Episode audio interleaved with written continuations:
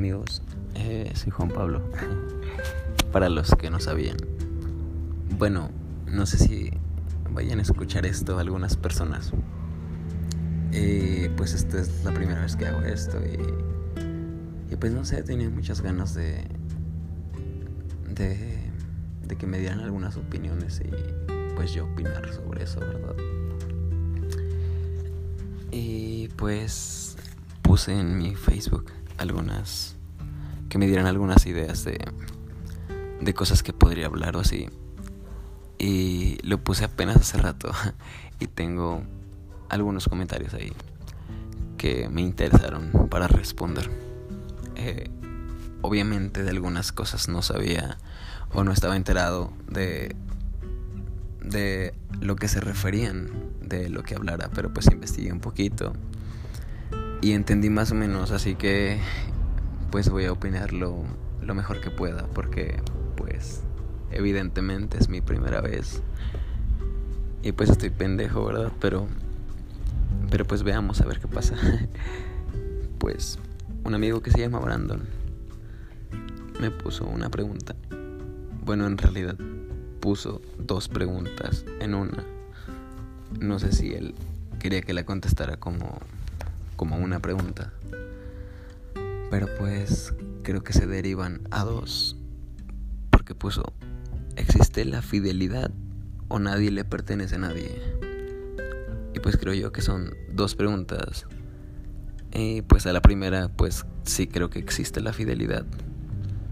Obviamente existe la fidelidad. Eh, aunque haya muchas personas que, que no que no respetan la fidelidad o que son infieles o, o pues ya saben, ¿verdad? Eh, pues obviamente existe. Hay personas que, que se respetan y pues obviamente así tendría que ser.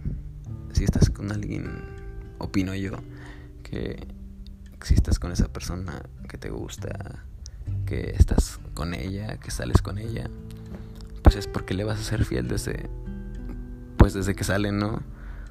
En ese caso, pues no andarías con ella y y pues y pues sí, amigos, eh, no anduvieras con nadie si no quisieras, si quisieras ser infiel. Bueno, al menos yo eh, yo sí estoy con quien estoy ahora, pues es porque pues le estoy siendo 100% fiel y y sé que es mutuo.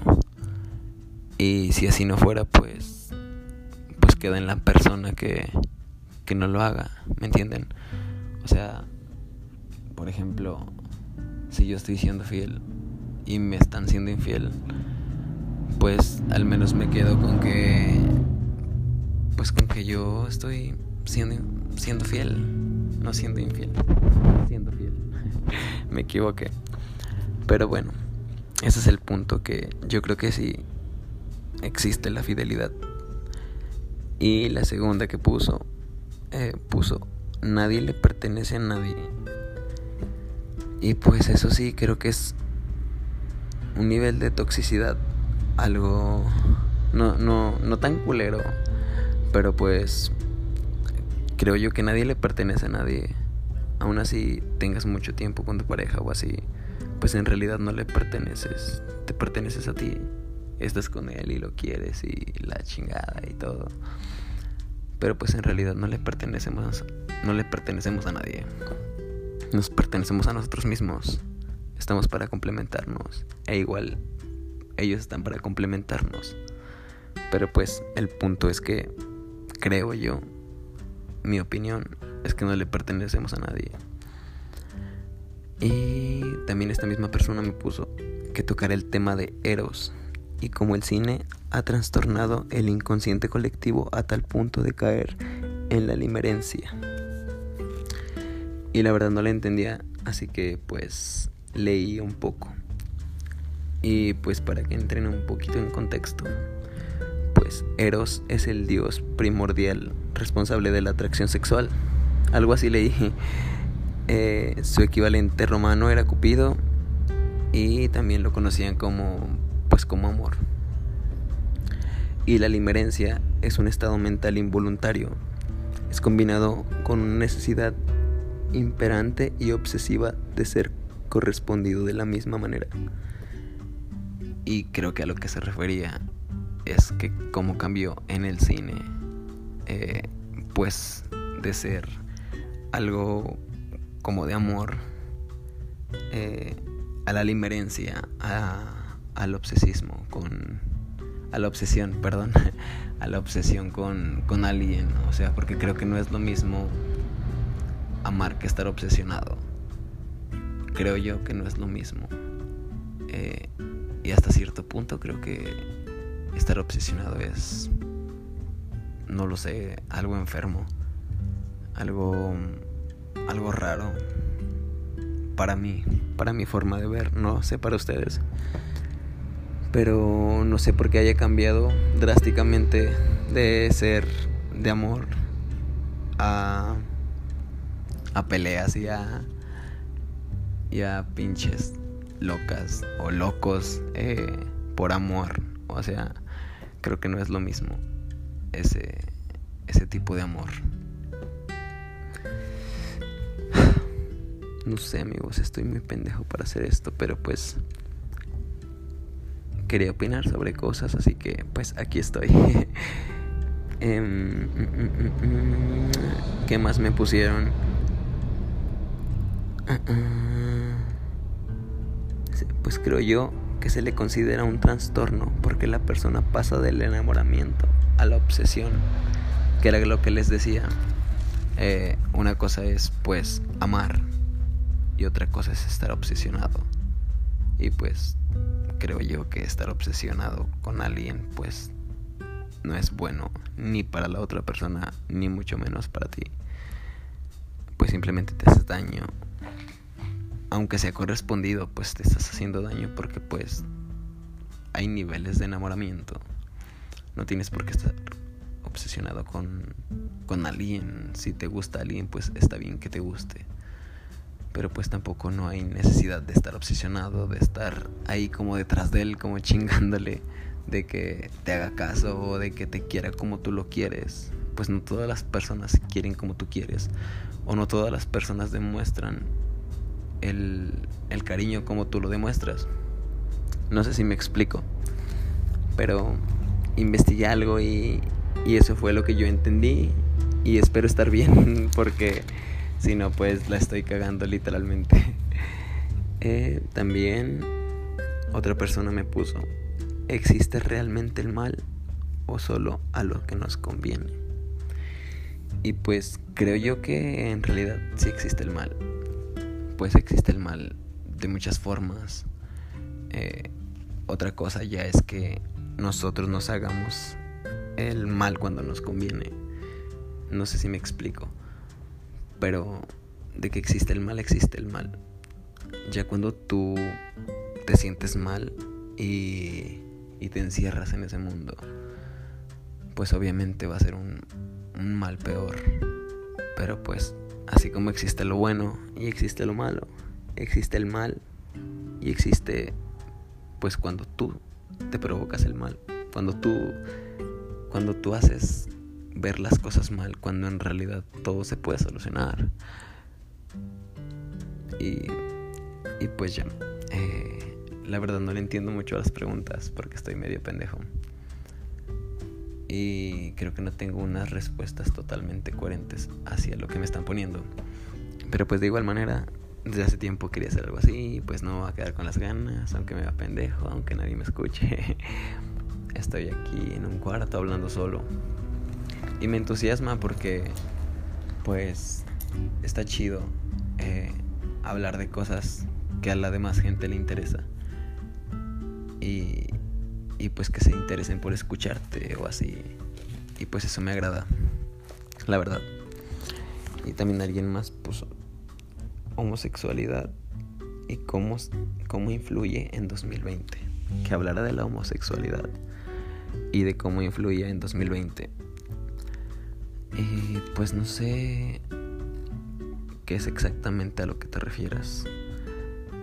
Pero pues creo que influye muchísimo más que, que en otros años, que en otras décadas, que, que tiempo atrás.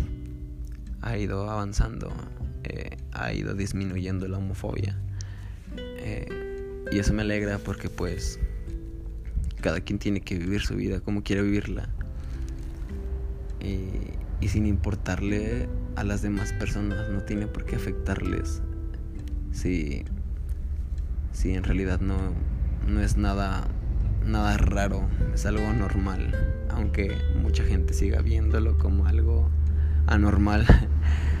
Pero pues bueno, a esas personas les hacen falta sus mamis. Eh, no, no es cierto.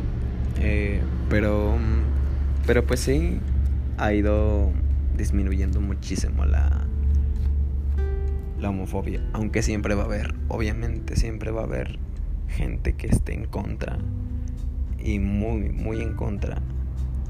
Una de esas cosas es de, de mal pedo cuando tu hijo te dice que, que es gay y no lo aceptas. O sea, creo que ahí sí está muy cabrón. O sea, porque pues, como les digo, sigue habiendo gente que, que todavía piensa que eso es malo, que, que están apegados a la iglesia, que piensan que eso se cura. Y pues la verdad no, no es como una enfermedad, no es una gripa. La homosexualidad es como cualquier tipo de, de género. No sé cómo decirlo, pero pues e, evidentemente es algo normal. Pero pues bueno, nunca vamos a, a darle gusto a, a las personas.